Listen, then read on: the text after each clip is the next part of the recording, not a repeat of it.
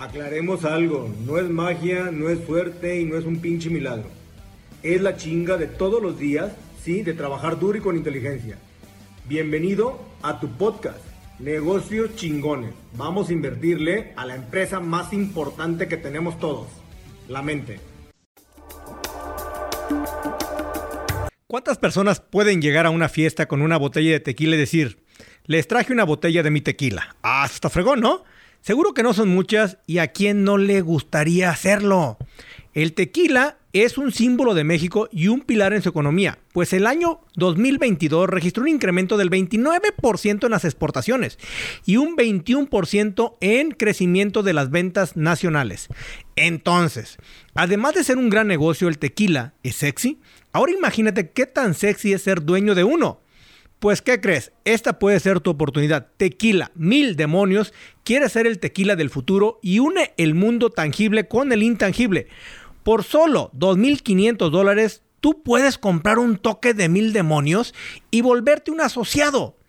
Ojo, recibirás utilidades como socio, serás parte de un grupo selecto de inversionistas, tendrás invitaciones exclusivas a eventos tequileros en Tequila Jalisco y obviamente entre muchos otros beneficios. ¿Qué esperas?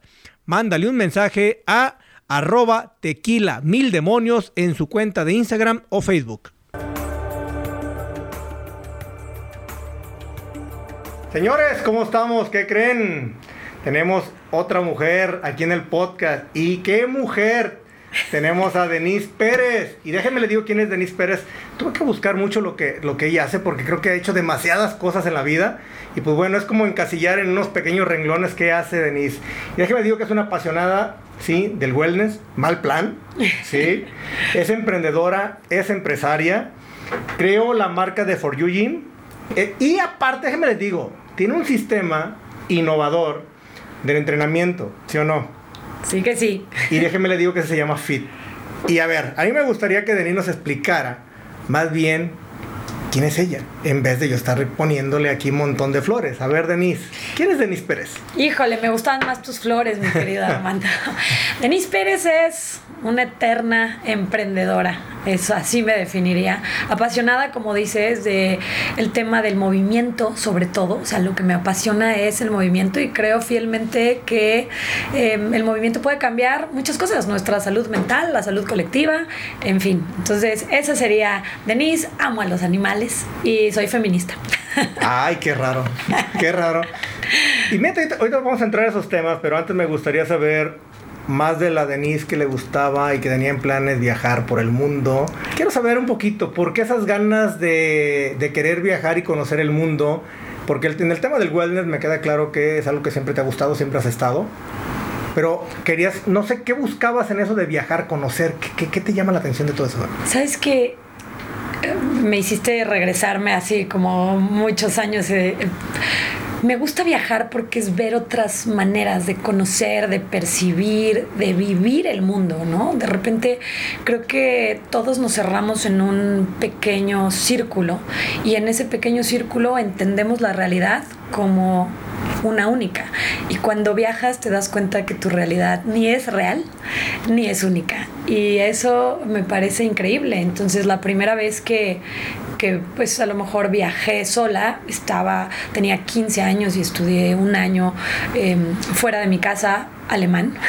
Y creo que ahí, porque tu cerebro es como una esponja a esa edad además, logré retener muchas cosas que después se volvieron una obsesión, una pasión por viajar y conocer otras culturas. ¿Qué deja las culturas? Porque obviamente hoy está más de moda el hecho de viajar bueno, no es que esté de moda, creo que hay más posibilidades de poder viajar que antes, ¿no? Pero también hay mucha gente que no todavía tiene esa oportunidad o no quiere incluso algunos viajar. ¿Cuál es la experiencia de viajar? ¿Qué tanto te abre la cabeza? Pues a mí, yo creo que como todo en la vida, depende que sea lo que quieres llevarte, ¿no? Pero para mí, hasta desde probar un platillo con sabores que jamás se te ocurriría mezclar, hasta eh, los idiomas. Yo creo que en los idiomas está mucho de cómo se entiende el mundo, ¿no? Eh, expresiones. Y bueno, obviamente no a todos los lugares que vas conoces el idioma, pero hay cosas que te das cuenta, ¿no? Si em, convierten a femenino, a masculino, los objetos, las palabras, o sea, tantas cosas. Creo que te, que te abre la posibilidad de, de ver el mundo de maneras distintas. Y eso al final, a mí, como lo traduzco en, en, en beneficio para mí, es más oportunidades, más opciones en la cabeza, ¿no? Como a lo mejor por aquí no la encuentras, pero el hecho de poder abrirte eh, te da más opciones también de resolver. ¿Por eso decidiste estudiar en el extranjero? Hijo, no, no, yo creo que siempre hubo ahí un tema de Ajá. querer, pero yo estudié, est- estudié en el TEC de Monterrey el primer semestre y luego un día ya no sabía cómo decirles a mis papás, a mi mamá, este, no quiero, esto no me gusta, no me gusta el modelo, a ver, no que esté mal, a mí no me acomodaba el que no podía trabajar, o sea, había trabajado siempre, siempre tuve una obsesión por trabajar, no sé por qué, y el hecho de que no poder me frustraba un poco, y bueno, pues dando clases de aeróbics ahorré, me fui a un verano, y ese verano, pues les llamé a mi casa y les dije, no voy a regresar. Ah, sí, fue, o sea, ni siquiera agua va. Todavía era la época de los teléfonos así de tarjetita, Sí, sí, sí. de que ya nadie te podía regresar la llamada. Una vez Ya que habías hecho esa llamada. ya la vendé, Ya la vendé. Pum, pum, pum. No había mensajito de ya lo pensaste Ajá. bien, nada. Eh, eran otras épocas que también permitían un poco más de libertad, ¿no? En ese sentido. Eh, y, y bueno, la verdad es que me ayudó, aunque en el momento decía, ¿qué onda? Que mis papás no me mandaron un peso en, en la espera, ni un, ni un pound, en la espera de que seguramente me regresara, ¿no? Y, y bueno, no lo hice.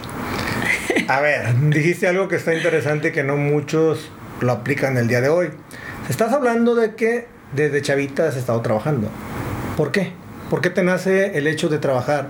¿O quién te inculcó? ¿O por qué lo quisiste? Yo creo que somos producto del ejemplo.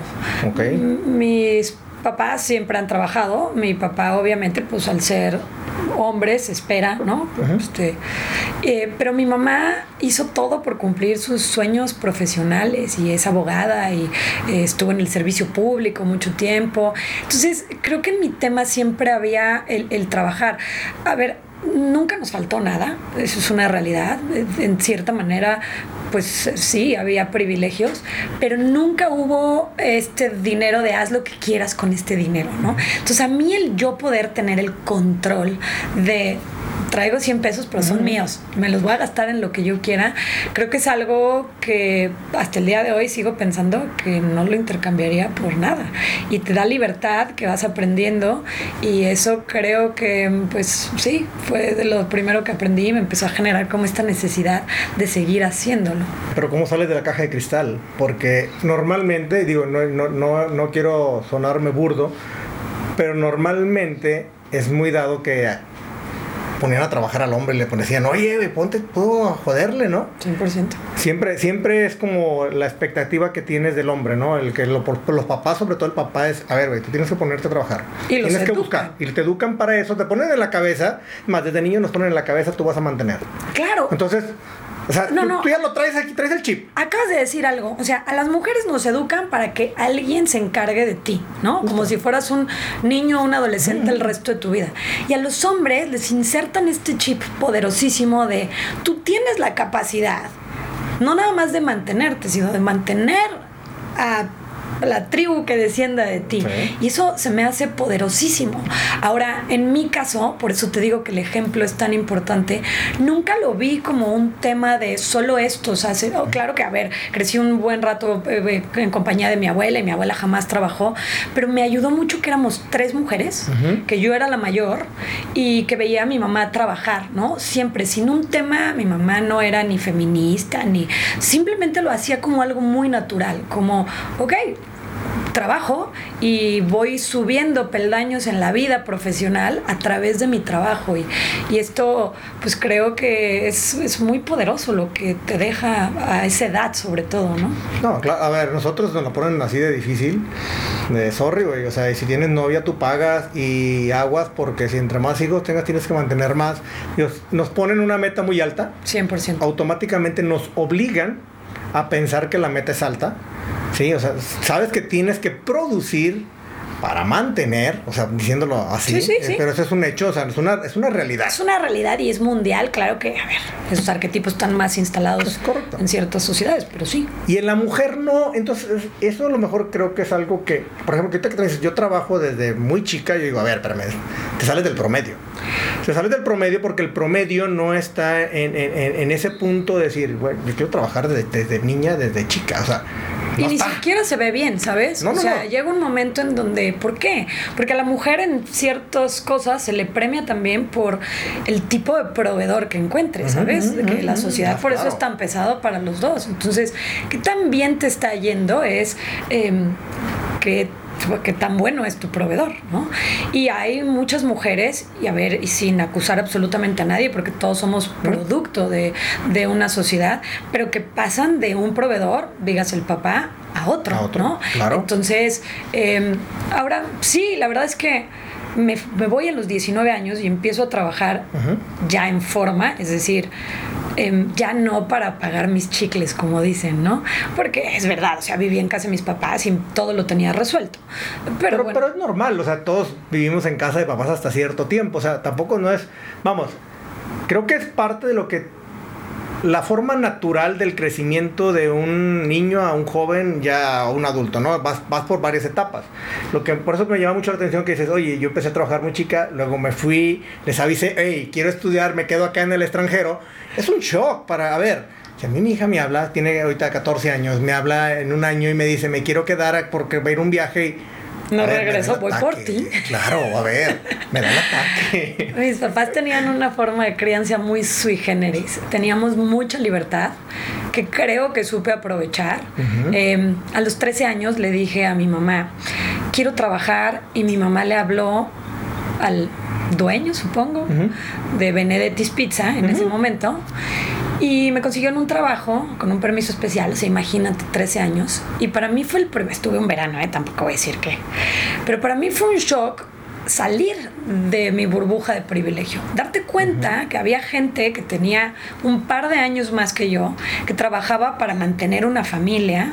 Eh, yo me equivocaba a diario en los pedidos y todos los días llegaba con una pizza diferente porque no las cobraban y mi familia comía pizza a diario. Pero yo creo que ese fue como un abrir de decir, ah, ok, entonces no es que mi realidad es la única, ¿verdad? No es que todos aquí vivimos dentro del mismo círculo y es todo lo que hay. No sé si fue eso, no sé, estas ganas de viajar, de ser libre, o sea, el decir, bueno, tengo 19 años y, y no le tengo que dar explicaciones a nadie de nada de lo que haga, porque ya me di cuenta que yo puedo, eh, pues mantenerme, por lo menos en una sociedad así, en donde aparte había mucha gente, eh, pues, de Europa o de otros lados, en donde no era tan valiente y retador como yo lo veía, ¿no? Yo me sentía esta mexicana, este, trabajando y sola y vivía en mi película hollywoodense y para ellos era una vida normal, o sea, a los 17 años los sacan de su casa y la gente ya trabaja, ¿sabes? ¿No?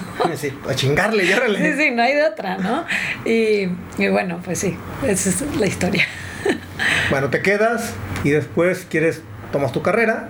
¿Qué estudiaste? ¿Dónde estudiaste?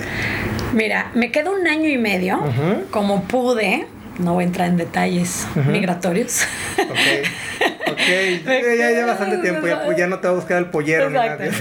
Un año y medio. eh, y después empiezo a ver que yo sí quería estudiar. Entonces aplico en muchas universidades, me aceptan en un par, y entonces le hablo a mis papás y les digo, ok, el trato está así. Ustedes me iban a pagar el TEC. Me aceptó una universidad que es la Universidad del Támesis, Thames Valley. Es una buena universidad, tampoco te diría que era un Ivy League, un Stanford, pero se graduó Freddie Mercury de ahí. Ok.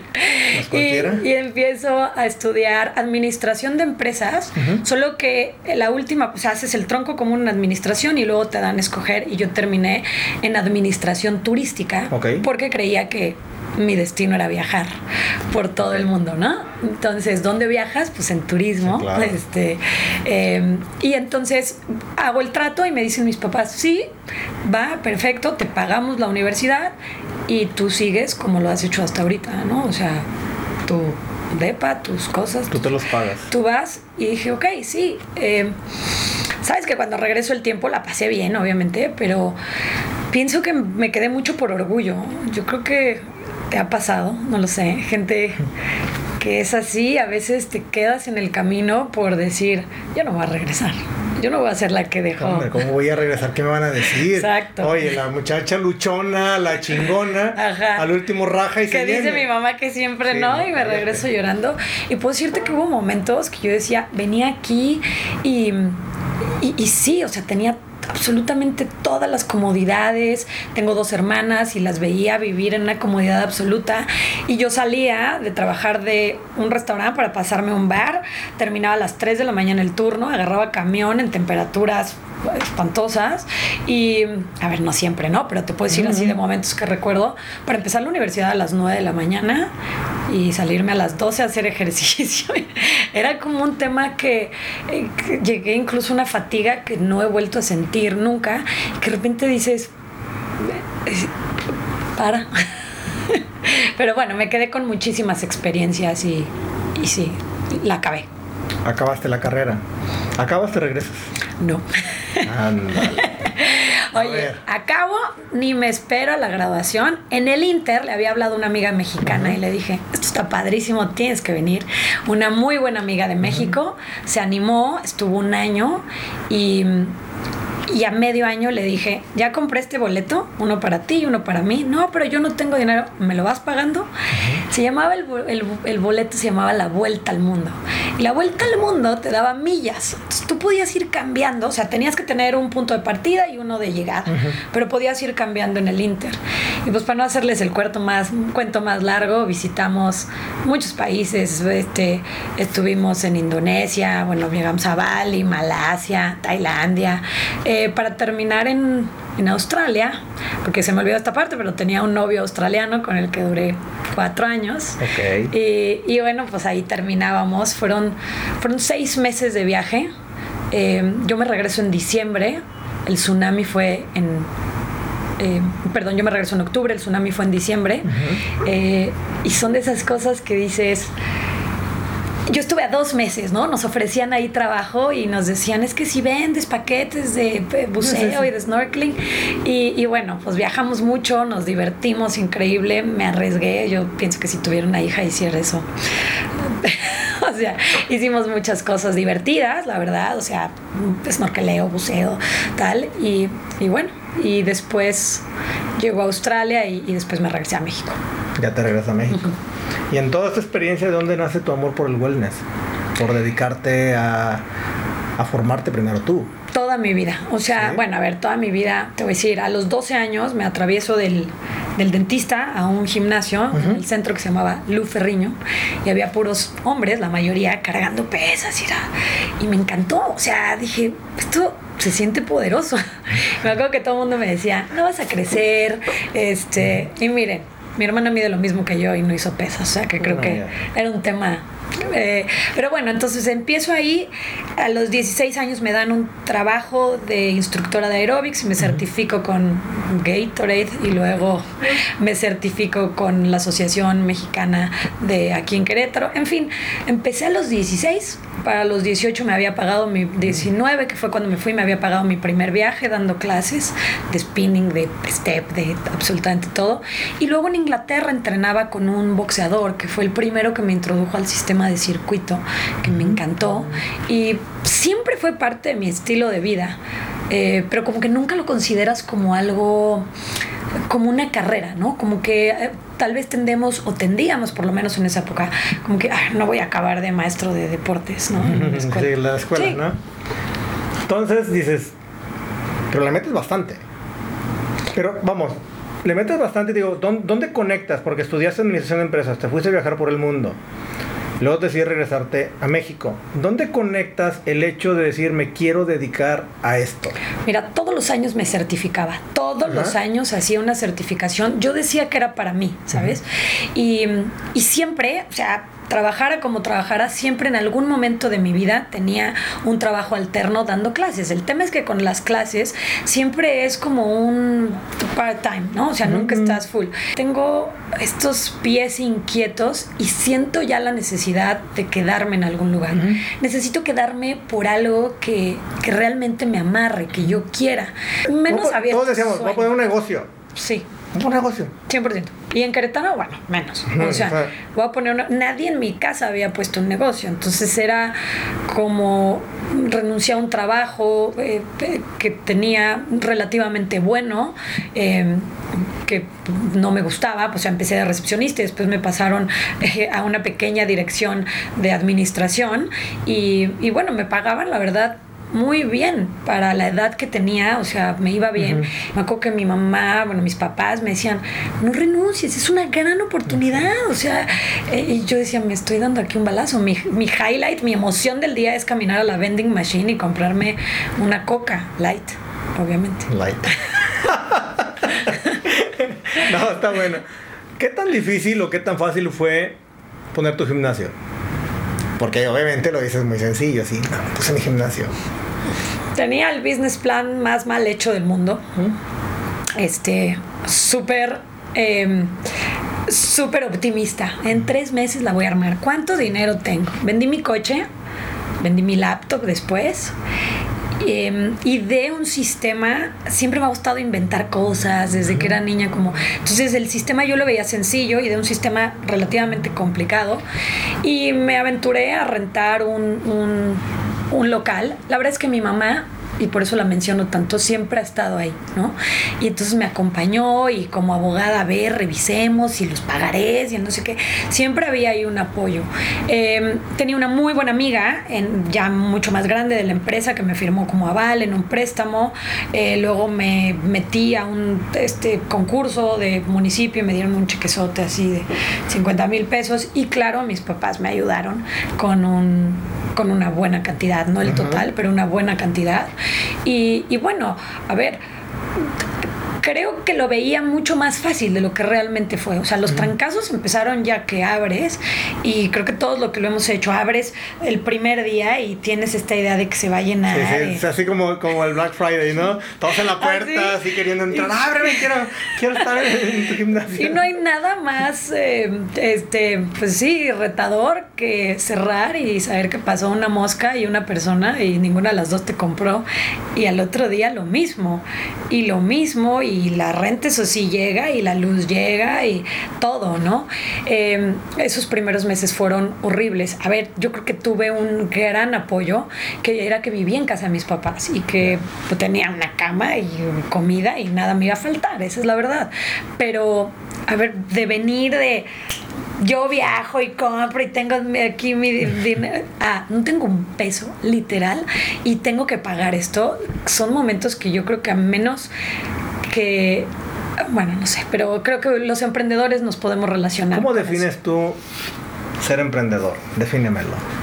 Eh, así con, como tú lo sentiste, como tú lo viviste. Un optimista iluso, eso es lo que te diría. O sea, eso es lo primero que tienes que tener. Con cierta arrogancia, o sea, porque creo que piensas que, obvio, lo voy a lograr. ¿Cómo que no? Pues si estos lo han hecho, ¿cómo yo no voy a poder? Tienes que tener un grado de arrogancia de pensar que puedes hacerlo. Eh, en mi caso, soy clavadísima, soy trabajadora, debo decir que eso sí, o sea, era, y abría a las, bueno, en ese momento a las 7 y cerraba a las 9 y yo estaba todo el día y así me le eché años de mi vida. Entonces creo que un emprendedor eh, normalmente tiene esas características. No digo, digo, yo siempre digo que hay pseudo emprendedores, pero para ser un emprendedor siento que tienes que tener esas características, ¿no? O algunas, por lo menos. Sí, lo que les digo, tienes que estar acostumbrado a saber besar el piso. Sí, porque no creas que. Digo, porque creo que muchos creen que emprender es como, voy, voy, a manejar mi tiempo, mi dinero. Voy a, o sea, voy a, o sea, y yo digo, a ver, güey. Acabas de decir, el error acabas de decir algo importantísimo. Y ojalá esta, esto se pase más, porque ahora yo sí veo a las nuevas generaciones muy em, comprometidas con tener que ser su propio jefe. Como que si no eres tu propio jefe, no vales nada, ¿no? Y yo creo que yo no crecí con ese peso en lo absoluto, al contrario. Pero sí hay este tema de saber que no, no vas a ser dueño de tu propio tiempo. Olvídalo. O sea, eh, si eres un emprendedor que te exiges lo suficiente, por lo menos los primeros años, y peor si tienes inversionistas, creo yo, em, no vas a ser dueño de tu tiempo. Y si algo pasa, ¿qué crees? Tú eres el que lo va a resolver. Y olvídate. O sea, digo, creo que ya después llega un momento en donde te puedes administrar, pero el último que cobra eres tú, ¿no? ¿Qué le vas a decir a la gente? Ay, perdón, es que cobré yo y no hay para tu nómina. Así te va. No, la verdad que sí, por eso te lo quería preguntar porque, digo, los que estamos metidos en el mundo del, del emprendimiento, si lo ponemos así la palabra, pues sabemos lo que es estar arriba y es estar en medio y a veces hasta besar el piso. Porque así es esto, o sea, hay muchas cosas que puedes controlar, pero hay cosas que no controlas.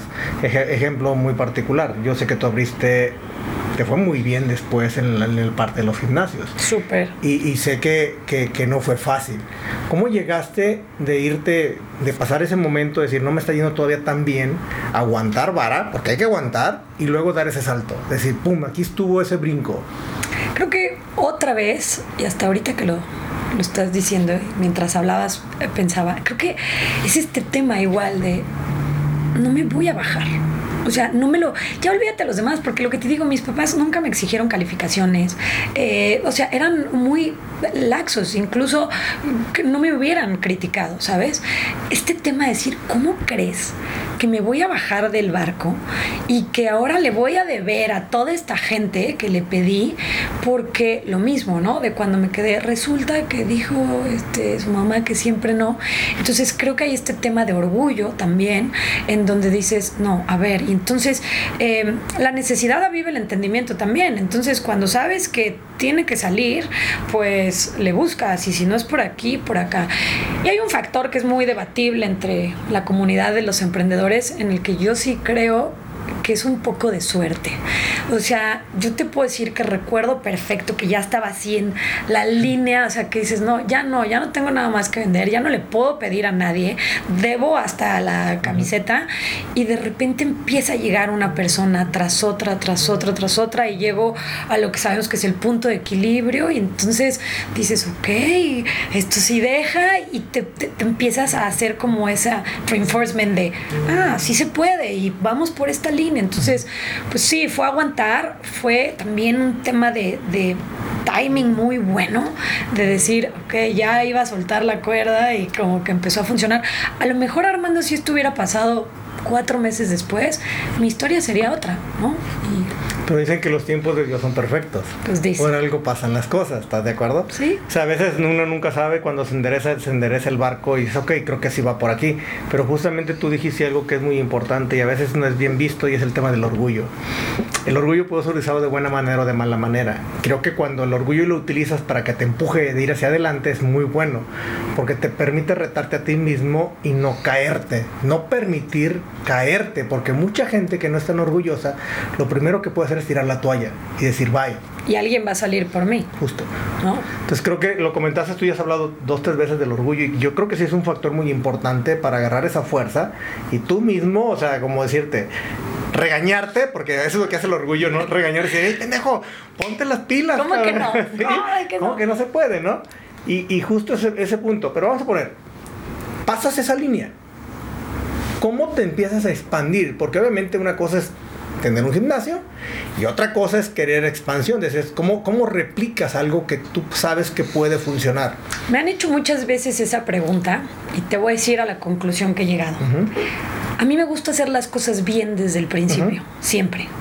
Entonces, creo que este extra se lo puse al gimnasio. Entonces se veía muy profesional, o sea, no parecía un changarro, parecía un negocio, ¿no? Porque le pone ciertos este, aspectos desde diseño y entonces vamos a poner esto y hay que tener una metodología, cosas que a lo mejor traía de... Mi, mi trabajo anterior, cuando llego a México, había sido en la industria automotriz y tenían muchos procesos y manuales y entonces creo que eso me deja algo que llevo y lo transmito y y entonces la gente me empieza a preguntar, así es realmente como nace. Oye, esto es una franquicia, ¿de dónde te la trajiste? ¿no? Y entonces pues eso me abre las antenas. No había pensado nunca en hacerlo franquicia. O sea, yo abro el primer gimnasio para autoemplearme, punto. Esa es la realidad. O sea, no tenías todavía en la no meta. No pienso en la de- escalabilidad, no pienso en replicar, no pienso en nada. O sea, Ok. el tema era cómo me quedo en este país y, y me hago independiente y ya probé aquí como que no me gustó trabajar en esta empresa, ¿qué hago? ¿no? Y, y de ahí la gente me empieza a preguntar, oye, ¿cómo, cómo te lo trajiste tal? Entonces, franquicia, este, busco y, y- y bueno, en ese momento había varios programas que apoyaban, te digo nuevamente mi mamá, o sea, de, oye, ma, ¿cómo ves? Mi mamá es muy joven, me lleva muy pocos años, bueno, me lleva 20 años, ¿no? 21. Eh, entonces, siempre tenía, entonces le digo, ¿cómo le hacemos? Entonces mi mamá empieza a buscar y me dice, ¿sabes qué? Encontré una consultoría que te puede ayudar. Pues va, llego a la consultoría, la consultoría me dice, hay un programa nacional de franquicias en donde no tienes que pagar nada, bajas el recurso a fondo perdido, Wow. si haces franquicia, ¿cómo? O sea, el gobierno regala dinero, o por lo menos regalaba.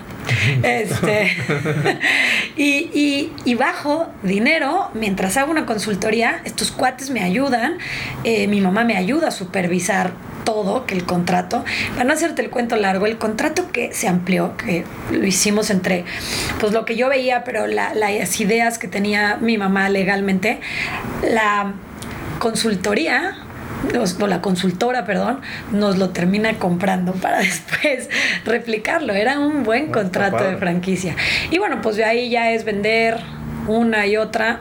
Ay, Híjole, es un modelo que al día de hoy te diría me ayudó mucho a crecer con dinero de otros, esa es la verdad, pero que no recomendaría como un plan de escalabilidad. Pero a ver, o sea, hoy hablamos de venture capital. Sí, justo, yo- te iba a tocar ese tema ahorita porque hoy hablamos de startups, ¿no? El mundo de las startups, levantamientos de capital, todo el mundo anda buscando levantar los venture, mis valuaciones porque ahora son ridículas, pero bueno, hay valuaciones.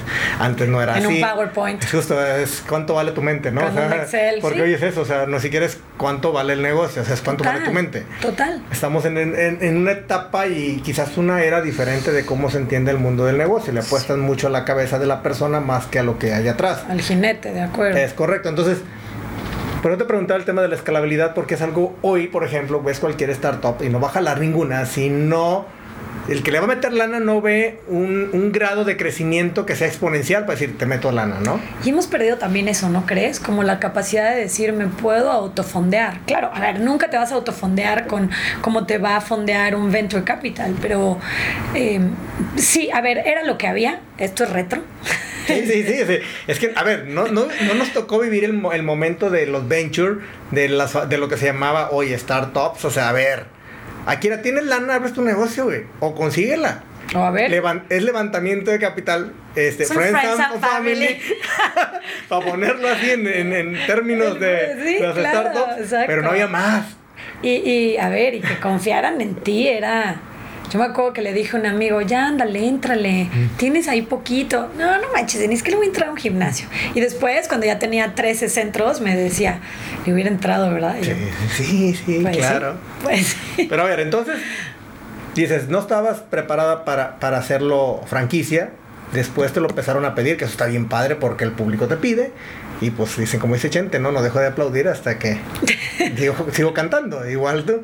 Pero está padre porque obviamente tú ya, ya, habías, ya habías validado el modelo, Sí. ya lo tenías rentable. Entonces replicarlo es más sencillo, no es como el famoso que llega con su idea y hace la startup y levanta capital todavía sin haber validado. Tú ya traías números y empiezas a crecer. Y yo intuitivamente había hecho manuales, por lo que te digo. Entonces, lo primero que tienes que hacer en una franquicia es justo estandarizar el modelo y documentarlo, que son manuales, ¿no? Entonces, llevaba una gran parte adelantada Bueno, eso creía yo. Nos echamos año y medio documentando. Y en ese momento la Asociación Mexicana de Franquicias, que creo que, pues al ponerle más atención a las franquicias, era un organismo más estricto, diría yo, te pedía que tuvieras dos em, unidades operando al mismo tiempo para que no, o sea, no valía nada más probarlo una vez, tenías que probarlo dos. Eh, creo que eran dos o tres años el tiempo que tenían. Y así lo hice. O sea, eh, con lo que había salido de esta y con el dinero que se baja, se abre otra y documentamos todo y entonces sí vendo. Digamos que la primer franquicia fue la tercera que abrí. Órale, va. ¿Cuántas abriste? Trece en total. Las eran varias. Sí.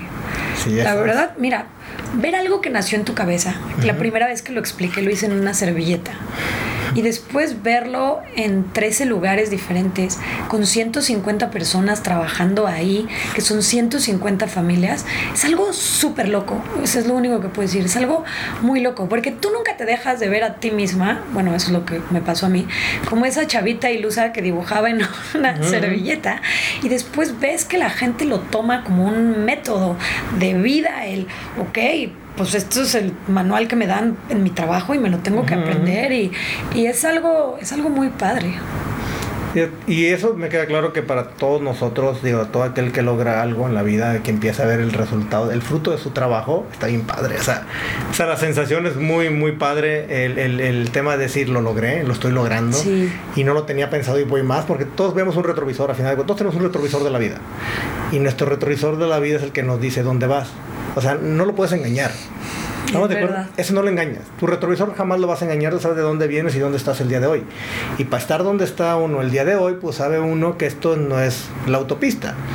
O sea, esto es, vas por unos terrenos que dices, a veces ni camino hay, pero terminas haciéndolo. Sí, Pero eso es lo padre, porque la sensación de haber logrado cosas es lo que hace que uno engrandezca. Es muy gratificante, esa es la verdad. Ahora, yo creo que a muchos emprendedores nos pasa, también somos bien duros con nosotros mismos, ¿no? Y a veces cuando estás en ese camino, no volteas a ver lo que estás logrando, porque lo único que te importa es ¿qué sigue? ¿Qué sigue? ¿Qué sigue? ¿Qué sigue? ¿No? ¿Cómo puedo crecer y cómo puedo hacer más? y, y, es esta línea, yo creo que muchos vivimos de, ok, tengo que hacer más, pero también tengo que disfrutar y encontrarte en esa línea, pues es un equilibrio para mí de búsqueda constante. ¿Dónde lo encuentras tú? Mucho lo encuentro en el ejercicio, o sea, que a pesar de ser mi trabajo, que en cierta manera es, es uno de los momentos donde me encuentro más libre, más creativa y donde encuentro este, este momento eh, en los viajes. O sea, algo que me prometí es no dejar de viajar, digo, la pandemia obviamente. Mm, bueno. Pero estos momentos en donde, pues sí, son, es, es gratificante. Y también es muy gratificante decir, lo estoy viviendo porque yo me lo gané, ¿no? O sea, habrá quien le valga, pero para mí esa parte siempre fue muy importante. como, puedo hacer esto y no se lo debo a nadie, ¿sabes? Eh, ahí encuentro gran parte de mi tranquilidad. ¿Qué pasa después? Porque obviamente viene la parte de gloria, donde todo, todo, todo, todo marcha muy bien, empieza uno a crecer. Siempre va a haber detalles, pero no deja de haber un crecimiento. Eh, Luego viene un factor externo, porque al final de cuentas pasa. Yo siempre he dicho al emprendedor, todos creemos que a veces tenemos el control absoluto de las cosas y siempre va a haber un factor externo que va a, desequilibrar un negocio. Ponle el nombre de pandemia, ponle el nombre de que un cliente no te pague, ponle el nombre del SAT, ponle el nombre que tú quieras alrededor, que son factores que son incontrolables, pero que pueden llegar y pueden desestabilizar un negocio. ¿Qué pasó con, contigo? Yo no creía eso. Me acuerdo que un mentor un día me dijo, a veces estás arriba y a veces abajo. Y sin contestarle yo pensé, mm, o sea, abajo, abajo, a menos de que no le chingues, ¿no? O sea, como que esta era mi idea. Y pues más rápido cae un hablador con cojo, ¿no? Entonces, de repente me acuerdo perfecto que llegan 18 de marzo y me dicen, tienes que cerrar. A mí me había tocado eh, cuando cerramos por influenza, mm, hace ah, muchos años Y me acuerdo que yo dije, hay dos días y, Y a ya, ver una claro. semana y regresen Sí, todos. me sirven de vacaciones, ¿no? Ajá, ya también se vacaciones. Eh, para mí sí fue un tema de que creo que fue para todo mundo, percibir una realidad que parecía una película. Y de repente me acuerdo perfecto que llegó uno de los franquiciatarios o el esposo de una franquiciataria que era consultor a nivel mundial para empresas muy grandes y me dijo, Denise, esto se va a arreglar hasta el 2021, nos queremos salir de la franquicia. Y le dije, perdóname, pero me parece ridículo, imposible. Hay una penalización, si te quieres salir, salte, se aplica el contrato, pero aquí vamos a seguir. Y se salió. O sea, con todo lo que... Y había una penalización y además tenía que regresarle a todos sus usuarios las membresías no devengadas, ¿no? Y me dijo, está bien, porque yo sé que esto no se va a arreglar. Y de meses, de cuando él me dice esto y verlo como un loco, porque eso pensé, Sí, claro. Tú, si ver platicar hace un momento, tengo que ser loco. a los tres meses después, cuatro, que por eso digo, las franquicias no eres dueño de nada. Eres dueño de los problemas y de la marca a lo mejor. Sí. Pero se empieza así, como, como dominó, Armando. Tengo que cerrar, tengo que cerrar, tengo que cerrar. Y ahí entra también la parte humana, que no viene en un contrato, pero que tienes que considerar. Y es como, ¿cómo le digo a una señora que está perdiendo su casa, que es dueña de un negocio, que lo puso, que confió en mí, que puso su patrimonio, que no, que le siga pagando a la gente y, y no puedes? Pues cierra. Y vende lo que tengas de equipo y pues regrésale a la gente el dinero, porque ese era un tema, o sea, me decían, pero ¿por qué estás regresando las membresías? Yo creo que lo único que te queda en la vida es tu reputación. Y a ver, en todas las mesas, en una mesa serás un tonto, en una serás este, un malo, en otras bueno, qué sé yo, pero tú sabes cómo actuaste. Y para mí, en un momento en donde la gente perdía su trabajo, se estaba quedando eh, encerrada y, y- y- y no podía salir a ganarse la vida, ¿cómo? Si la gente te pagó en enero, ¿cómo te vas a quedar con 12 mil pesos eh, sin devengar nada? Entonces, bueno, las franquicias empiezan a regresar el dinero, venden todo lo que tienen. Y yo dije, aquí me aguanto, aquí me espero, aquí. Y en agosto dije, ok, se acabó, ¿no? O sea, se acabó. Pero desde que empezamos, empezamos a grabar clases y rutinas para dárselas a nuestros usuarios que habían pagado una membresía, para ver quiénes se querían migrar pues al tema virtual y, y todo este tema, ¿no? Entonces, pues es muy chistoso porque yo no sabía que ahí iban a hacer otro negocio y mi segundo emprendimiento. Yo pensé que estaba dándole a mis usuarios un servicio. Mientras Sí, un valor agregado por lo pronto. pues mientras, ¿no? para que no te cancelen la mensualidad. Y, y bueno, pues sí, ese 16 de agosto me parece que era un lunes. Decido cerrar y, y pues ahí estaba mi oficina, en donde estaba uno de los gimnasios, eh, había muchas cosas ahí, era el segundo que había abierto, significaba muchas cosas ese lugar y, y me acuerdo que, eh, que, bueno, traté de vender el equipo, me intentaron robar, lo llevamos y no nos pagaban, bueno, en fin, ¿no? Pero bueno, e- en ese día que cierro, para mí fue, yo creo que uno de los duelos más difíciles que he tenido. O sea, de- de- en la vida he vivido cosas, se me ha muerto gente que quiero mucho, eh, pero ese es, a pesar de ser algo material, cuando tienes algo así, de lo que acabamos de hablar, esta gratificación, eh, a este proyecto le empiezas a poner una cara. O sea, no es una marca nada más. No, es que es tu logro. Es un alguien, es un algo. Es que eres tú, es tu reflejo. Es el logro más grande que uno va construyendo. Qué loco, pero ver todo en cajas, o sea, horas de mi vida, tiempo que no va a regresar jamás, era como, no lo- o sea, eso es lo que más me frustraba, que era como, ¿cómo crees que esto va a acabar en cajas si aquí pasé noches enteras documentando esto, viviéndolo? Era un tema de frustración, de enojo, de por qué no soy dueña de los locales, por qué no pensé en eso, por qué ¿no? Te, te, te pateas como empresario, te pateas como persona, eh, en fin, lloré muchísimo, me acuerdo, aventé cosas así. ¡Ah! Les digo que mi único arrepentimiento es que dejé las cámaras prendidas. No. y por algo, en algún lado hay ese video. Oye, Denise, ¿y cómo resurges? Porque a final de cuentas eso da para abajo, mal plan. Es el, es el, el, el- pues es el logro de varios años, es el esfuerzo, es el trabajo, es la chinga, es el llorar, es el sufrir, es el... el, el- el- todos esos pequeños momentos que se van acumulando, pero que al último tiene un resultado bastante favorable y que en un corto plazo tienes que matarlo, no porque quieres, Sí. sino porque hay un, hay un tercer factor que te hace que lo tengas que cerrar, porque si no te va a comer, a final de cuentas. ¿Dónde sale el orgullo? Porque a final de cuentas me queda claro, digo, es, es- es de orgullo, o sea, es decir, güey, no me va a chingar, o sea, me lo tengo que chingar yo. ¿Sí? O sea, ¿dó- ¿dónde surge, en qué momento dices, güey, tengo que salir adelante yo? Es algo que creo que no te cuestionas. Para mí era un tema de morir o vivir, ¿sabes? Era había pasado muchas pérdidas en ese momento, o sea, de, de varias cosas personales y luego llego ahí y estaba muy perdida, o sea, me sentía muy mal y, y sin embargo dije, a ver, yo- cada quien se autoidentifica de alguna forma y creo que eso es lo más importante, cómo te autoidentificas. Y yo no me percibo como alguien que se vaya a tirar, ¿no? Y entonces para mí era como, ok, tú sabes lo que tienes que hacer. Entonces, tu válvula que te mantiene es el ejercicio, punto. Entonces, me puse compromisos a mí mismo. Se estaba apagando fuegos por aquí porque se, se oye muy fácil y tú lo sabes. Y entonces cerré. ¡Tarán! No, no, a ver, Sí, espérate. sí. O sea, cerré y hay cinco mil personas Lloré que quieren sus y ya no pasa nada. Ajá, no. sus membresías que quieren de regreso. O sea, hay ser emprendedores, este, llorar mientras te bañas para no perder tiempo porque tienes que salir y regresar el dinero. Y da- Entonces, mientras apagaba este fuego, necesitaba ponerme trampas, que eso siempre lo hago, en mi cabeza. Y decir, ¿qué hago para levantarme y emocionarme? A mí me emociona crear, esa es la realidad. Y me ayuda el ejercicio. Entonces, empecé a meditar, de ahí hacía ejercicio Ujú. y me programé una clase en vivo todos los días de la pandemia.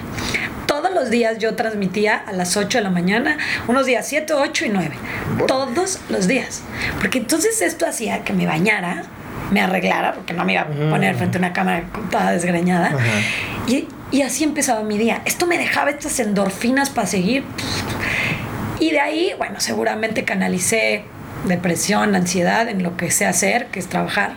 Y me conectaba 16 horas, pum, pum, pum, a crear algo que me diera ilusión. Había muchas cosas de mi marca que ya no me gustaban, ¿eh? Y cuando te está yendo bien, te vuelves miedoso y te vuelves conformista y comodino. O sea, mira, ya me sale. A ver si se vende la próxima franquicia. Ya no me gustaba la imagen, no me gustaban muchas cosas, ya no me gustaban de la marca, pero me daba miedo moverle a la receta, ¿no? Si la gente la compra y le gusta, ¿para qué le muevo? Esto me da la oportunidad. Hoy todavía me cuestiono qué tan tan inteligente fue, es la verdad, tirar una marca que había posicionado durante 15 años abajo del, de la alfombra y use- utilizar la marca del sistema que había registrado, que era FIT, o sea, era un sistema registrado y me gustaba más. Y dije, vamos a hacerlo con lo que me gusta. Entonces, nuevo diseño, vamos a cambiar de dominio, o sea, vamos a crearnos trabajo. O sea, Manténme ocupada. Exacto. Nunca me di cuenta que estaba volviendo a emprender en un negocio que no conocía. No conocía. Esto era medios digitales. Era creación de contenido. Sí, sí, de deporte. Pero era otra cosa. Aquí no había franquicias. No. Eh, esa parte fue. Pues sí, fue retadora, pero al mismo tiempo, ¿sabes? Estaba regresando a hacer algo que me gustaba mucho, que era volver a empezar. Y tenía esta ilusión otra vez de decir, wow, esto va a crecer y va a ser enorme y me va a volver la plataforma más grande del mundo. ¿No? Y, y, pues sí, así empiezo y, y eso pues obviamente te va llevando a otras puertas. Y por primera vez logro derrumbar un poco de este orgullo que tanto me había servido y hacer algo que casi nunca había hecho, que era pedir ayuda, ¿no? Y empecé a pedir ayuda de muchas cosas. Oye, mentoreame, dame una guía, échame la mano. Mi mamá ya estaba mucho más grande, en otra etapa de su vida, ya no era quien me iba a ayudar, ¿sabes? En este momento de mi vida. Eh, y bueno, pues fue encontrar esta, esta gente. Yo creo que eres tan fuerte como la red que te rodea, porque en esos momentos te das cuenta. Y no estoy hablando de tu red de mentores o de empresarios, sino la red que te apoya. Te transformaste. A final de cuentas, te subiste a algo que no tenías pensado. Pero me llama la atención que tú me estás diciendo que ya tenías, ya venías grabando cosas. Ya venías grabando clases. En la pandemia. O sea, Ah, o sea, empezaste Sí, justo o en sea, la se cuenta, cerramos día 2 que se Mm. cierran las puertas y el 3 estábamos grabando ahí en el Ah, gimnasio. ok, en plena pandemia En empezaste. plena pandemia, o sea, cerramos, voy a decir, un miércoles y el viernes hicimos la primera grabación, sin tener mucha idea. Ahí todos, el entrenador detenía el teléfono, la recepcionista ponía la música. Y dale. eh, y a darle, pues vamos a brincar, pues alguien debe hacer algo. Y nos subimos en un buen momento a la ola, esa Sí. es la realidad, en un temprano y ¿Cuándo lanzas Fit? Eh, Como Fit.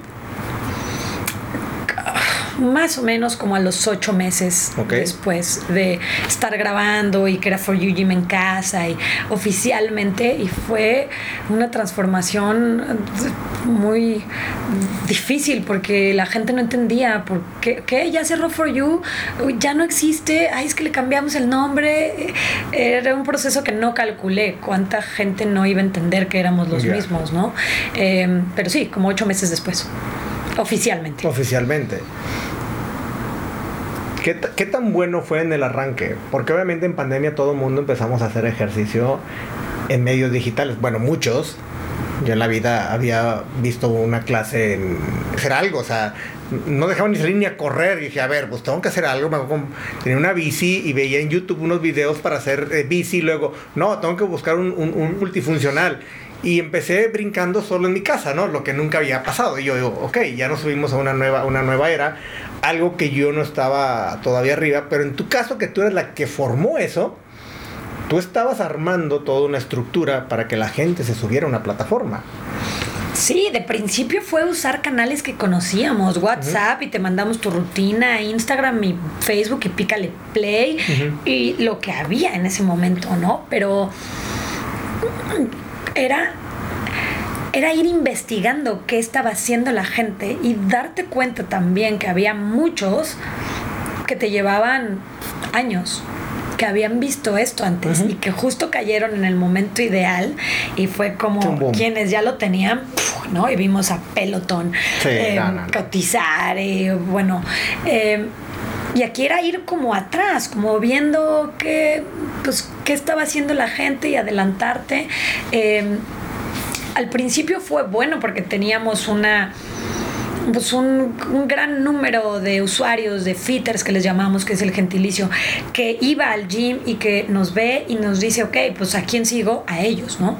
Sin embargo, también teníamos un bombardeo que cualquier persona que tuviera un par de leggings o tenis podía abrir su pantalla y dar clases. Y vimos nacer vendehumos de todo, ¿eh? O sea, De todo. una locura. O De todo. De hecho, yo creo que fue el detonante, el detonante más grande fueron las redes sociales.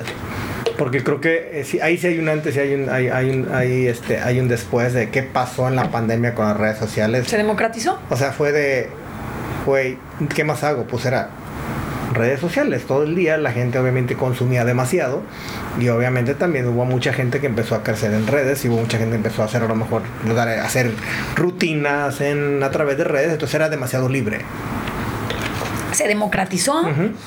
Y pues el riesgo de la democracia, ¿no? Empezamos a ver que todo mundo era libre de hacer lo que quisiera en las redes y yo veía a veces unas aberraciones que decían no es posible que esta persona esté dando clases y que además, porque ahí viene el tema orgullo, tenga mil seguidores más que yo conectados ahorita, ¿no? Es como, no puede ser. eh.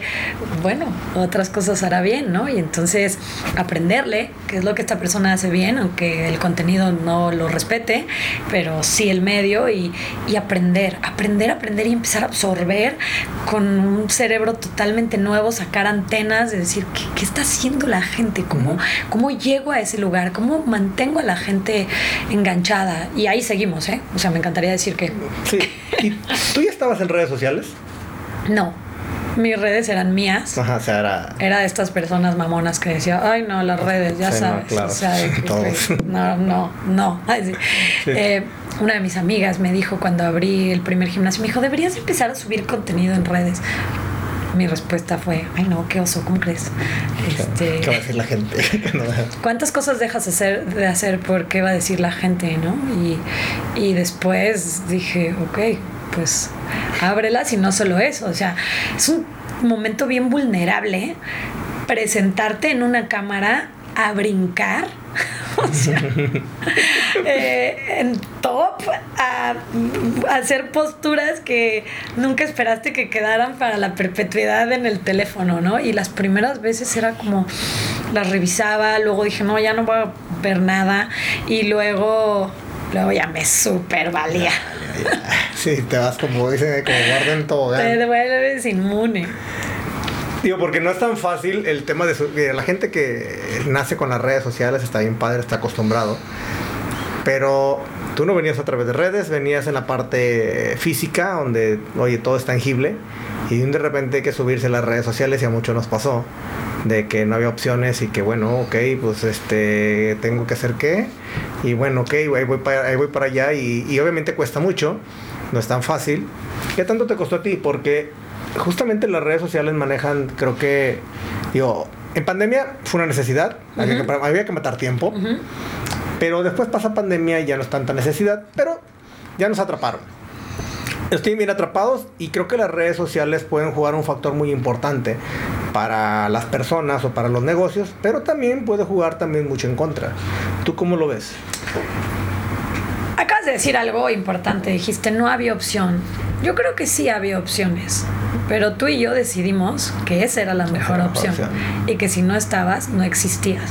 Había opciones, ¿no? O sea, yo vi marcas gigantes que decidieron no subirse a la ola o se subieron muy tarde. Eh, fue una transformación muy chistosa porque, o sea, chistosa, difícil, pero a la vez te digo algo nuevo. Eh, mucha gente que conocía me empezó a criticar y eso siempre pega, ¿no? Como, eh, ay, ¿qué se siente? ¿Y por qué estás subiendo eso? Y entonces esa es la primera que aunque te sientas muy madura y eh, dices, bueno, Pega, ok, pega pega, claro, claro claro, pega. nadie quiere ser un bufón, ¿no? Y cuando estás en las redes, pues tu persona está expuesta a que la gente opine desde su realidad, porque esa es otra. Afortunadamente siempre me he logrado sacudir rápido eso y entonces pues me sacudí sus comentarios y a la gente que veía que nada más no y me quedé. eh, ¿Qué pienso de las redes? Mira, Creo que está bien lo que acabamos de decir en el sentido de democratizar opiniones, tendencias. O sea, eso me parece interesante que todos podamos estar a un clic de ser una persona pública, ¿no? Está loco, pero esa es la realidad. Con un post que tengas, eso se volvió público y sabes que está arriba. Eh, creo que también da la oportunidad de escuchar diferentes opiniones, de aprender.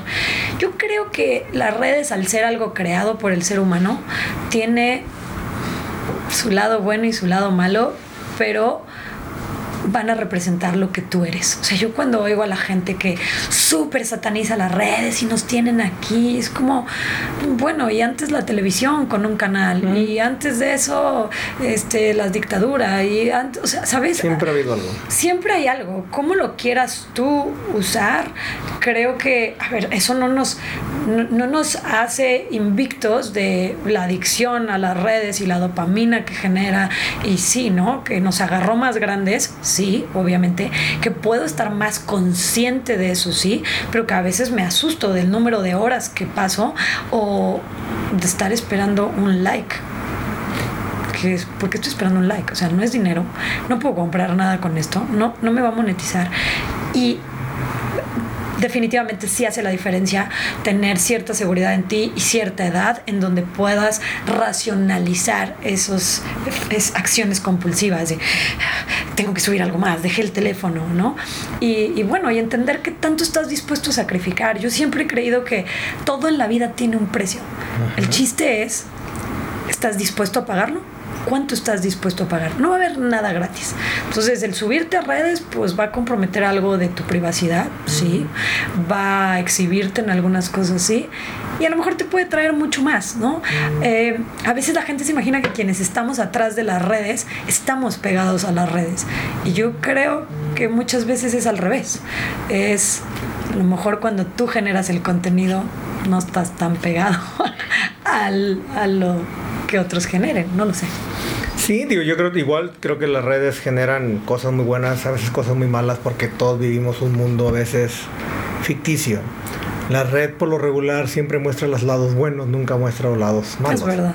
Siempre vamos a poner, y, y hoy lo vemos, ¿no? Tomas una foto y no cámbiamela porque salí con la oreja no sé cómo, y cámbiamela por esto. Entonces, creo que siempre estamos buscando dar lo mejor dentro de redes, pero nadie sabe qué hay atrás de todo eso. Igual, nosotros subimos un post, subimos lo que tú quieras, pero no sabes también qué hay atrás de todo eso. Claro. O sea, a final de cuentas, creo que en tu caso, que eres una, una emprendedora y que trabajas para tu negocio, pues obviamente no te veo de cierta manera decir, va a estar todo el día y ahorita estoy comiendo acá y miran que ando en esto. A ver, hay una chamba atrás. ¿Cómo lo manejas tú? Porque, digo, es complicado y la gente cree que y, y, y me, me, choca esta palabra que, que, a veces me digan que ah, eres un influencer. pues mira, muchos lo tomamos como un insulto al principio y de repente veo gente con risitas así que me dice, ay, ya casi, o ya eres influencer, uh -huh. o eres, ¿no? Por un número de seguidores que, bueno. Que, que sí lo somos, porque terminas influenciando a, a, personas porque te ven, si no, no te seguirían. O sea, viéndolo, viéndolo desde ese contexto, yo digo, va. Pero, sí, claro. Pero, y no, me no te dedicas, además. ¿tú qué tanto te dedicas realmente a las redes? Porque hay un negocio. A ver, tengo un respeto absoluto, que esa es otra eh, bocota que me callé, uh -huh. porque la vida se encarga de eso, de que te tragues tus palabras cada año. Uh -huh. Y yo al principio veía a esta gente en redes y era como a estos huevones. Cuando entiendes lo que hay atrás de estos huevones, uh -huh. hay un respeto absoluto. ¿eh? O sea, desde el ojo que tienen para lograr esta atracción y este engagement, eh, yo creo que no estoy dispuesta a hacer lo que se necesita hacer para tener lo que se puede tener en el tema de redes, ¿sabes? Sí. Hoy, a lo mejor mañana me invitas y te digo, ay, ya cambié de opinión siempre. Déjame es, bailar en TikTok. Exacto. O sea, son dos trabajos, esa es la realidad. Entonces, cuando tú te autoidentificas nuevamente como una empresaria y eso es lo que quieres hacer, tu atención, la mayor parte de tu tiempo va a estar ahí, ¿no? En crear un concepto, una empresa, un modelo de negocio que sea rentable, porque ahí es donde está tu atención. Ahí nací yo como profesionista o como profesional. Entonces, ahí está la mayor parte de mi atención. Lo demás es solo un brazo que me ayuda a generar y a llevarme a ese objetivo.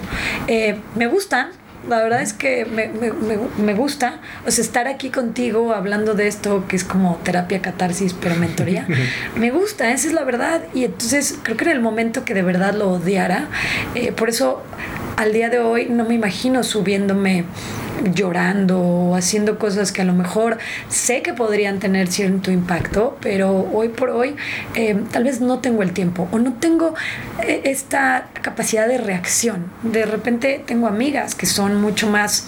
Eh, que son verdaderas personas de las redes, influencers que tienen comunidades enormes, y cuando las convivo te das cuenta que sin ser grotesco en el sentido de, ah, vamos a grabar todo para nada, eh, tienen esta capacidad de detectar el momento ideal de decir, esto tiene que ser filmado, ¿sabes? Yo no estoy ahí y no sé si algún día lo voy a voy a obtener esa habilidad. Entonces, hoy por hoy todavía me representa mucho trabajo. Y si ese día tuve un problema en la oficina y tengo que sacar eh, X cosa en mi empresa, no me voy a acordar de subir una historia. O sea, esa es la verdad. Y entonces ese día el algoritmo me va a castigar y voy a bajar peldaños y da, da, da, y todo lo que sabemos que ni siquiera sabemos si es verdad. Uh -huh pero va a pasar, ¿no? Pero porque mi objetivo está en otro lado. Yo no estoy buscando marcas que me patrocinen. Obviamente se acepta cualquier marca que me quiera. O sea, sí se acepta. bueno, obviamente sí. sí. Pero no es a lo que me dedico, ¿sabes?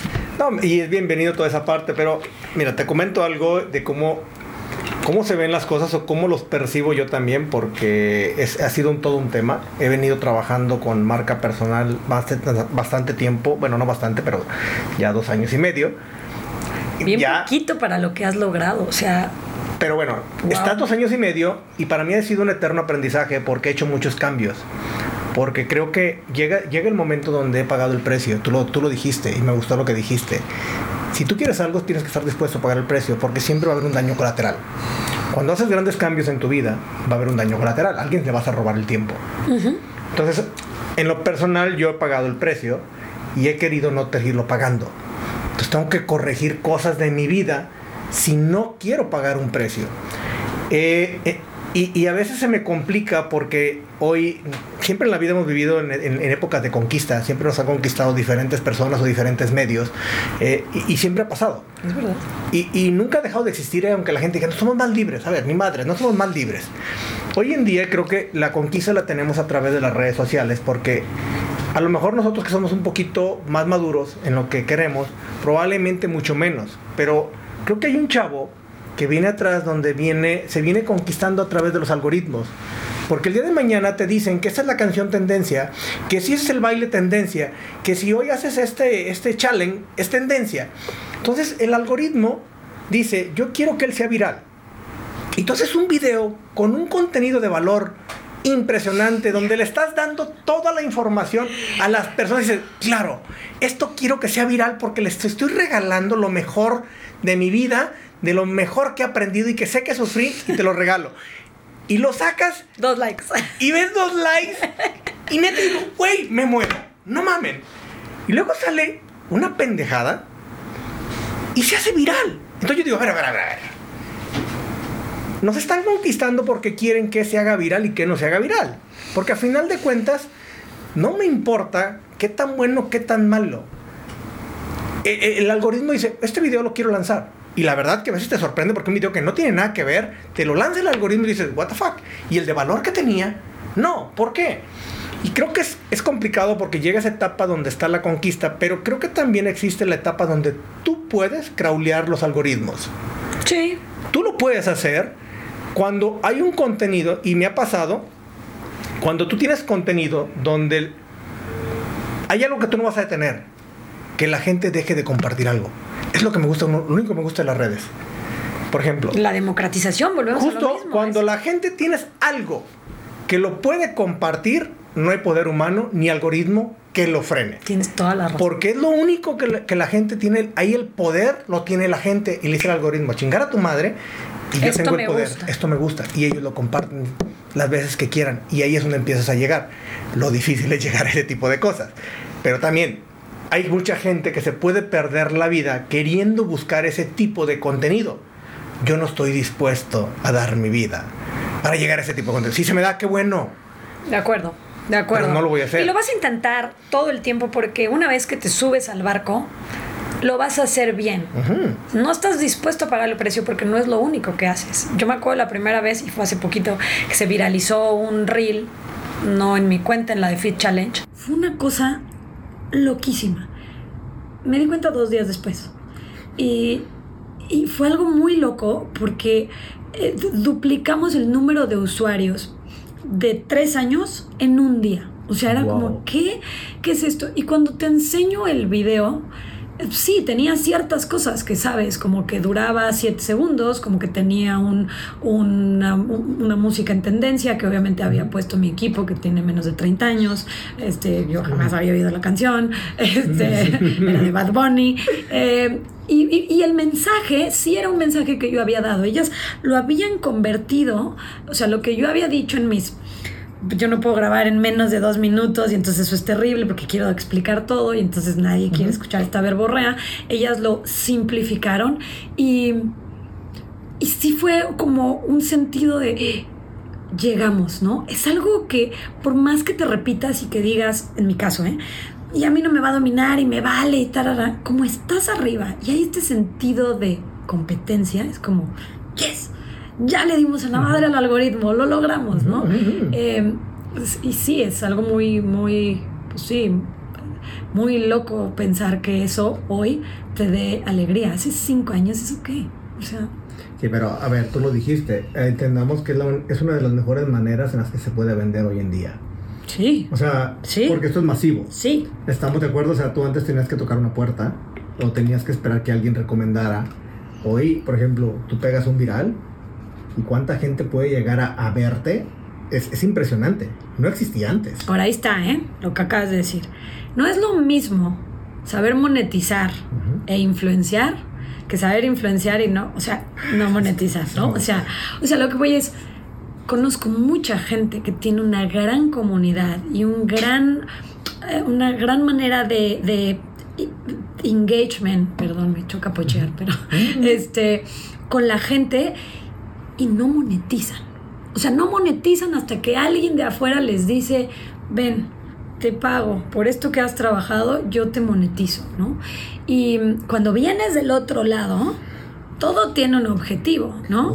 O sea, a lo que voy es, y yo no te voy a decir que yo todo el material lo subo para vender, por eso tengo dos cuentas. Tengo la cuenta de mi empresa en donde es muy claro que queremos dar contenido de valor y finalmente cerrar para que vengas a nosotros, porque pues eso es lo que hacemos, somos un negocio. Y luego está mi cuenta en donde puedo subir hoy un video de me caga el mundial y sé que voy a perder está bueno, seguidores. Ese, ese, ese, me gustó. Ese está bueno, no, pero está bueno porque eh, casi pudiera asegurar que puede hacerse viral.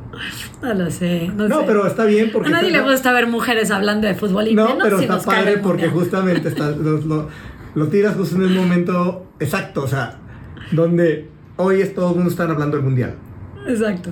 O sea, y creo que está padre. Porque cosas que es tu vas aprendiendo, y ¿no? Tu punto de vista. Pero es a lo que voy. Yo sé que eso no me va a traer ni seguidores, ni ventas, ni nada. Pero de repente una vez que abres la puerta y dices, voy a compartir esto y que pase lo que pase, ¿no? Y, y me Sí, da pero mucha gente no lo hace por temor. Sí da miedo. O sea, no lo hace porque estás, estás yendo contra la corriente. Sí da miedo. Estás, estás contra la corriente. Hay cosas que dan miedo, Ajá. o sea, esa es la verdad, que piensas y yo solo comparto cosas de las que estoy muy segura que llevo pensando muchos años. Esa es otra gran, otra gran herramienta de abrir tus redes grande, ¿no? O sea, cuando ya pasaste, ¿no? Y tienes treinta y tantos años, eh, que fue, o sea, abres tus redes, obviamente te sigues deconstruyendo y construyendo, pero hay cosas que no voy a cambiar. O sea, que están en mí muy arraigadas y que ya le rasqué todo lo que le tuve que rascar. Y estoy segura de que esa es mi opinión. Buena o mala, esa es mi opinión. Habrá gente que diga, ¿por qué dijo eso? Pero ya no me voy a bajar del barco. O sea, a lo mejor me dolerá que me digan cosas, pero estoy convencida de que estoy compartiendo lo que es congruente conmigo. Y cuando eres congruente, pues sí, lo hubiera dicho en una cena y también le hubiera molestado a la gente y pues ni modo. ¿no? Sí, pero si eres. Ah, ah, yo, pues yo puedo hablar de un día, puedo hablar más del gobierno, puedo hablar de quien sea, pero lo que le digo a la gente soy yo. O sea, soy yo y yo no estoy yendo con algo en contra de mí. Yo estoy, estoy siendo yo y sé que me puede caer hate, porque me ha caído hate. Pero también hay mucha gente que dice, no, güey, qué chingón porque este güey habla lo que, lo que él piensa. Y lo digo, ey, ey, a ver, es mi opinión, quiero dejarlo claro. Claro. O sea, yo no estoy hablando en nombre de mis followers. A ver, no, es mi opinión y punto. Y hay algo muy chistoso con las redes. O sea, tú sigues a alguien y a mí me ha pasado. Y crees que porque le viste tres reels que dices, esta persona es mi alma gemela, pienso igualito. Y luego sube el cuarto y dices, no mames, qué se decirlo. me cayó este se me cayó este ídolo, ¿no? Y es como, la gente somos multifacéticas y tenemos muchas cosas. Y, y eso, es- pero es- esas somos las personas, en redes o no en redes, ¿no? Entonces, entender eso es algo que te permite también decir, bueno, a ver, esto que comparte esta persona comulgo y me deja esto de valor. Lo demás, pues no, no me gusta, pero no lo voy a seguir en esto porque es Pues, por ejemplo, a mí esto me gusta mucho, me gusta mucho el tema de los podcasts. Es algo que, me, que, que Me de verdad, encanta. te voy a decir por qué. Porque yo aprendo mucho de las personas que tengo enfrente. Para mí es una mentoría. O sea, Yo pensé que escucharlos, pero sí. Sí, o sea, estoy aprendiendo porque estoy, escu- estoy escuchando tu historia, estoy escuchando lo que está pasando y eso está bien padre, porque no dejas de aprender. Y obviamente también generas muchas relaciones. Y creo que eso es, es- es algo muy interesante que muchas veces no los vemos del otro lado. Digo, yo lo entiendo, entiendo mucho que, que pasa en este tipo de, de, de, pues vamos a poner de programitas, vamos a poner el podcast, porque al final de cuentas se generan muchas cosas, porque todo el mundo suele llegar a abrirse. Sí. Llega y va, entonces generas una parte que es lo más importante que pasa en las redes sociales, se llama confianza, que es lo que todos otorgamos. O sea, tú tienes seguidores, ¿por qué? Porque la gente confía en tu contenido, le, le gusta a la gente, si no obviamente no te dan, no te seguirían, eso es un hecho. Y creo que eso es lo, lo padre de las redes, que si las sabemos usar a nuestro favor, nos puede generar muy buenas cosas y podemos Sí, aprender de mucha gente. Las redes son el reflejo de lo que somos nosotros. Claro que, como dices, si nos han colonizado, pero hay muchas cosas, ¿sabes? Que también te dan el valor de la escucha cuando estás en este podcast o estás escuchando un podcast, le vas a dedicar una hora a escuchar a alguien y te vas a quedar con lo que tú quieras, pero lo vas a escuchar. Ahora, si lo único que consumes es contenido popó, como les digo, bueno, pues tal vez el problema eres tú. Sí, o sea, sí, no, Eh, hay de todo. Es- está tan abierto que de verdad hay contenido de absolutamente todo. Y no con esto quiero glorificar a las redes, ¿no? Eh, o sea, No, pero es que es- es- están abiertas para el que sea, para el que quiere subir contenido mediocre, contenido de lo que tú quieras. Está abierto. Y, y- y no es que esté mal. No, el, el que puede quizás estar bien o mal es aquel, aquel que decide qué quiere ver. a mí me da mucha risa que dicen, ay, los influencers son una bola de gente vacía y estúpida, y, ¿no? En general, y piensan en este eh, tipo de influencer eh, eh, de, de diccionario, ¿no? Y piensas, ok, pero ¿por qué tiene ese número de seguidores? Es un reflejo de nuestra sociedad, ¿no? Es un reflejo. O sea, porque, claro, de repente ves contenido, y no voy a hablar ni del propio, es más, ni del tuyo, que lo respeto muchísimo, pero contenido de gente que ves y dices, wow, qué de valor. ¿Por qué esto no se viraliza o por qué no crece? Porque la sociedad no se identifica con eso. Entonces, el problema no es el mensajero, ¿no? A veces, pues el problema somos la sociedad, que nos encanta viralizar y seguramente soy parte del problema en, cierto, en cierta medida, porquerías, ¿no? Y fíjate que estábamos hablando mucho de, que queremos saber qué, qué hacemos en las redes sociales. Y yo te lo dije, las redes sociales juegan un papel importante, pero nos quitan otro papel importante y se llama tiempo. El tiempo tiene mucho, cuenta mucho hoy y creo que mucho más para la gente que tiene un negocio. En tu caso, ¿cómo juegas con el tiempo? ¿Cómo le haces? Lo administro, no siempre me sale, ¿eh? debo decir, pero yo divido mi agenda del mes, a veces de meses subsecuentes, de la semana siempre tengo qué voy a hacer. Y trato de marcar por colores a qué le dedico el tiempo. Y esto me hace como una yo en mi equipo se ríen porque todo les digo póngale colores. Esto de qué color es esto como que logro ver muy bien así. Y obviamente esta teoría no es mía la aprendí. Eh, pero lo veo y entonces me da una idea de que en dónde estoy invirtiendo mi tiempo. Y es muy chistoso porque de repente te das cuenta que eso, que no está funcionando y puede ser una relación personal y me ha llegado a Ujú. pasar en mi matrimonio que mi esposo me dice, oye, hace un mes, dos, que no vamos al cine y estás todo el tiempo, claro, entonces eso que no le estás dedicando tiempo se va a debilitar. Entonces tienes que ser muy consciente en a qué le piensas dedicar tiempo. Entonces tengo un pizarrón así en donde me pongo, ok, estos tres meses los voy a dedicar a lo mejor a crecer mis redes sociales. Y entonces no voy a sentir ningún tipo de remordimiento porque cuatro horas de mi día estoy grabando reels y voy a probar haciendo bailecitos o no sé. Y entonces se lo estoy dedicando a eso. Y, y pues sí, verlo plasmado. Y bueno, es una lucha constante. Yo creo que el, el saber que el tiempo es el recurso que no regresa y, y verte como esta mitad de la vida, yo les digo, porque nadie nos avisó que venía una segunda pubertad, pero con cuentas por pagar. ¿Qué, qué pasó? Más grande.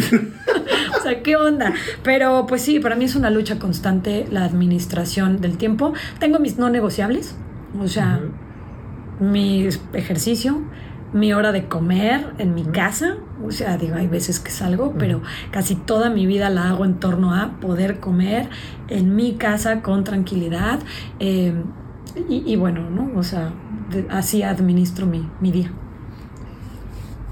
Cuando empezamos a hablar del tema de lo que había pasado cuando perdiste el For You Jeans, hablabas mucho del tema de la espiritualidad, que empezaste a, a querer ver un poquito más el tema, eh, y no hablo del tema de espiritual- espiritualidad en temas de religión, ¿eh? no, no.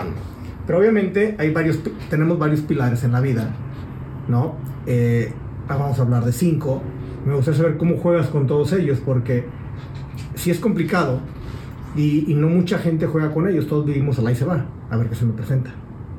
Y uno tiene que ver con la esp- espiritualidad, la familia, obviamente, tiene que ver con eh, el, el hecho de tu salud, que me queda claro que ahí, ahí estás bastante alta en ese punto, tiene que ver con el desarrollo personal y tiene que ver con el negocio.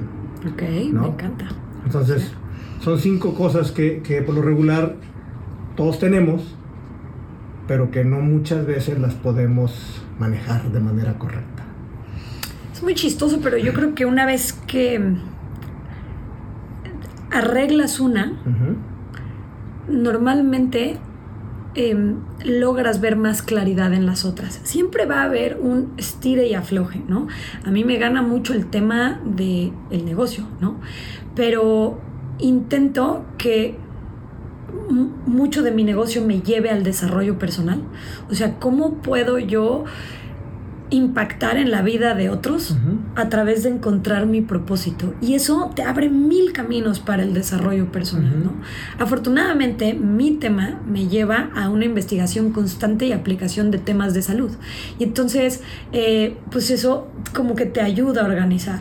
Y el tema de la familia, pues bueno, eh, como te decía, yo creo que, por ejemplo, un matrimonio es un tema de trabajo constante. Cuando eres una persona que está acostumbrada a trabajar, a no bajarse del barco tan fácil, claro que va a haber malos momentos, por supuesto, y quien te diga que no, eh, pues ver, lleva un año. ¡Ah! Debería subirse a redes, darlo en redes para que se hiciera viral Exacto, famoso. y lleva un año casado.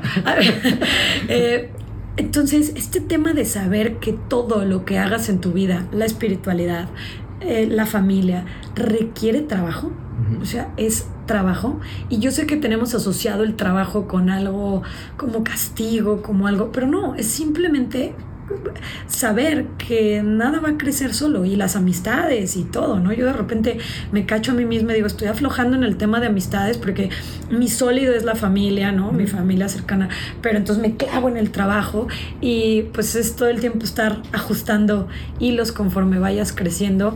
Em, me ayudó mucho la meditación, esa es la realidad. De repente la suelto y ahí voy de regreso. Sí, lo comento porque, Dios, es muy complicado manejar los pilares que tenemos en la vida porque normalmente todo el mundo lo sabemos, pero nadie trabajamos. O sea, vamos, no lo ponemos. Tenemos un negocio y, bien padre, todos hacemos un modelo de negocio, bien padre, quiero esto, y quiero estos KPIs, y quiero medir, y quiero todo. Y en la vida no ponemos ningún KPI. ¿Cuál es mi KPI de salud? ¿Cuál es mi KPI del ejercicio? ¿Cuál es mi KPI de Claro. la relación con mi, con mi esposa, con mis hijos? Claro, O sea, no hay unos KPIs para decir, oye, este mes sí lo cumplí. tienes toda la razón. No lo ponemos. Y yo creo que en tu vida lo ves y ahora ahorita que lo dices, es como puedes tener KPIs en muchas cosas, pero seguramente por ahí se te fue una, ¿no? O sea, ¿hace cuánto que no conectas contigo? ¿Qué te hace conectar? El Mm. contacto con la naturaleza te hace sentir espiritual. No lo estás procurando, pero entonces como dices, o sea, lo que no se mide, No lo controla. no lo controlas y es raro que se alcance. ¿Cómo vas a llegar a un lugar que no sabes dónde está? ¿No? Si yo no digo, a ver, quiero sentirme así o quiero, eh, no sé, ver a mi familia por lo menos una vez a la semana, ¿no? Eh, estoy hablando de mi familia, no la directa. ¿eh? y todos así. ver, de que, por si me escuchan, a ver. Eh, pero sí, es interesante esto y todos deberíamos de tener estos indicadores o, o KPIs de cómo queremos vivir o por lo menos para ir en esa En una dirección. línea, porque te pierdes. O sea, el mundo Te tiene. pierdes. El mundo tiene demasiados distractores. Yo hace. A mí esto me lo dijo este, un mentor. ¿Y cómo, cómo estás en tu tema de salud? Yo, bien. ¿Qué, dame puntos. Y todos empezamos a poner puntos. Todo perfecto. Cuando me dice, ¿contra qué lo comparas? ¿Cómo? Sí, o sea, porque dices que es bueno, ¿cuánto lees? Yo no, pues uno o dos libros al mes. Y para ti, ¿por qué consideras que es bueno? Bueno, porque yo creo. No, no, no, ¿cuál es la meta? El punto es eso, me dijo, y justamente hablábamos de, de eso, de que como no tenemos una meta, no la ponemos, es muy fácil distraerte y de prestar atención a lo que es verdaderamente importante Sí. y dejas de prestárselo. Neta, me fui para atrás. Digo, Sí. y what the fuck, tiene toda la razón, porque por más que somos controladores, me imagino que tú también. digo, ¿Cómo nota. lo supiste? Ay, es bien difícil. ¿Cómo me diagnosticaste? Entonces, queremos tener en el negocio muchas cosas que no, yo, y quieres enterarte y ver y mover y Sí. quiero esto y lo otro. Qué terrible. Y en tu vida hay un desmadre. Sí. Por más que, y Y por más que digas, no, tengo el control, realmente no, lo tenemos. Es verdad. Y, y, necesariamente, o sea, lo que te digo, una cosa sí te lleva a otra. O sea, sí creo que mm, ciertas cosas se van alineando, ¿no? Si estoy bien con mi salud, es probable que me encuentre más cerca de la espiritualidad. o sea, una persona disciplinada, pero la realidad es que algo se va a llevar más agua ¿no? Que el resto de los puntos. Y ahí es donde tienes que estar viendo, ok, ¿por qué aquí hay sequía y esto tiene tanto, ¿no? Y yo creo que a todos los que somos controladores, workaholics, emprendedores y todo lo que hablamos ahorita que nos ayuda, nos quita otra área, ¿no? Definitivamente. El área social, el área familiar, a veces es la que más paga el precio y, y pues sí, es importante también saber qué tanto estás dispuesto a pagar. Yo te decía, cuando veo en esas cajas 22 manuales replicados un montón de veces y veo mis horas, velorios a los que no llegué, bodas a las que llegué tarde, cumpleaños que no estuve, cosas así que dices, ¿cómo crees? Y acabo en esto. O sea, esa era la frustración, ¿sabes? Em, pues como dicen, gallina que come huevo, aunque le quemen el pico, porque hay que estar jalando y esa es mi naturaleza, pero pues sí, eh, creo que soy un poco más consciente ahora. Y, y, híjole, es que, ¿sabes qué? Desgraciadamente llegamos a una conciencia, obviamente cuando tienes cierta madurez. Si tuviéramos esta conciencia cuando estamos muchos más chicos, yo creo que, bueno, muchas cosas cambiarían, estamos de acuerdo. Y probablemente sí, no sé, quizás los tiempos son estos, son los correctos y de aquí endereza uno muchas cosas. Eso puede ser, pero... Y a lo mejor no hubieras hecho lo que has hecho, ¿eh? O sea, yo también digo, bueno, y si entonces hubiera pensado en este equilibrio y eh, etcétera, pues a lo mejor, pues no hubiera crecido la franquicia como la crecí en su momento, ¿no? Y eso me trae también cierta satisfacción que, pues sí, a lo mejor en otras áreas de mi vida, pues pude haberle trabajado más. Ahora, también creo que tenemos esta mentalidad de que a fuerzas algo tiene que estar mal y de repente sí hay momentos agradables en la vida en donde dices, bueno, no está el agua parejita, pero ahí va, ¿no? También es, yo creo que lo que te decía, también es encontrar tu red y saber saber por dónde. Sí, que estás o sea, hay cosas que no puedes descuidar, hay personas a las que no puedes descuidar. O sea, pero hay cosas que a lo mejor las dejas a un lado. Yo antes quería hacer salía mucho de fiesta, ¿no? Y de repente un día dije, la cruda es más tortuosa y la fiesta es menos divertida, ¡pum! Se acabó, ya, me está quitando tiempo, energía, eh, ¿no? Y entonces pues bueno, en el camino vas a perder ciertas amistades, esa es la realidad, esas amistades de ese lugar, ¿no? Pero, pues a lo mejor no eran los importantes. No, me queda claro, y todavía nos falta yo creo conocer bastantes cosas, no sabemos qué, venga, pero creo que eh, en tu caso y parte de lo que he aprendido aquí es la resiliencia. Creo que es una persona bastante resiliente. Y mira, no para. Antes de, que podamos terminar el podcast y eso, me gustaría mucho que me platicaras lo que estás construyendo el día de hoy. Porque aparte que he visto que tienes tu plataforma, estás haciendo algo muy interesante que me, que me gusta cómo lo, cómo lo están llevando, que es llevar a unas personas a retiros. Sí. A ver, platícame, porque eso, eso creo que genera a lo mejor de. Generas una tribu, como tú le dices, muy, muy pequeña pero donde se puedes generar muchas cosas, ¿sí me entiendes? Hay, creo que puede haber demasiadas conexiones, pero me gustaría que tú nos lo platicaras. Esos retiros son de verdad de las experiencias más increíbles que he vivido. Y no lo digo, Armando, porque estemos aquí, ni, o sea, es más, los que siguen ya están vendidos, ni se preocupen. Lo digo porque la energía que se mueve ahí, al ser la gente que me sigue o que me consume en medios digitales desde hace mucho tiempo, me conoce. Y entre más auténtica seas, más auténtico seas, más te conoce. Y entonces, cuando llega el momento de vivirlo en persona, la energía que se cruza de ellas a mí y viceversa, es increíble. Es algo que te puedo decir. La gente ahí lloramos, te ríes, te mueves, meditamos, eh, tenemos mucho contacto con la naturaleza, movemos el cuerpo en la naturaleza, entonces son como ciertos factores que te sacuden, te sacuden todo lo que somos, que es energía, eso es lo que somos. Entonces, el estar ahí y el poder convivirlo es, es, una experiencia que yo jamás había tenido. Acabo, te lo juro, como un trapo. O sea, en el último el último día yo vomitaba, pero de una sensación, como te puedo decir, como como catárquica, como algo extraño y la gente me decía lo mismo y cuando ves los reviews se vive una euforia y eso para mí no tiene precio, o sea, son 20, 25 personas las que llevamos que están comprometidas a dejar a su familia, porque la mayoría son mujeres con hijos en edad que tienen que cuidarlos, o a su trabajo, en pagar, porque no es económico, esa es la realidad, es un high ticket, y que tienen la confianza de irme a dejar su tiempo y su dinero. Para mí, la primera vez era como, híjole, es un gran reto y compromiso. Y hoy es lo más, pues lo más padre que hay, porque dentro de la plataforma tenemos chats y estamos en contacto diario con la gente que quiere estar ahí, es parte de la tribu, pero al final sigue habiendo la barrera de que es un medio digital. Entonces hay como una emoción, como una expectativa de ambas partes de nos vamos a conocer y, y es llevar todo lo que he aprendido en estos años a poder eh, sintetizarlo ahí y pues convertirlo en una experiencia y es algo que había querido hacer siempre. Hacía como estos retos de fin de semana, pero el modelo pues no voy a echarle la culpa al modelo. Cuando estás en una cosa es difícil hacer otra. Y esto me permitió hacer eso que, que era un sueño y el ver que funcione y que la gente le guste. Todas las encuestas cuando terminan es superaron mis expectativas. Y eso tú lo sabes, como, como alguien que da un servicio más allá de cualquier cosa, es a lo que más puedes aspirar. O sea, que te digan, superaste mis expectativas, porque pues la gente somos exigentes. No, es fácil. No, el consumidor somos exigentes. Para que alguien supere o algo supere tus expectativas hoy en día que hay tantas opciones, es algo muy complicado. Claro, eso nos pone la vara. Más altísima, Pero, ¿dónde lo hacen normalmente este, este, este tipo de, eventos? Digo, para la gente que... troncones, lo hacemos en troncones. Eh, ahora vamos a tener uno en Tepoztlán. Okay. Vamos a ir también a Los Cabos y vamos a seguir teniendo el de troncones.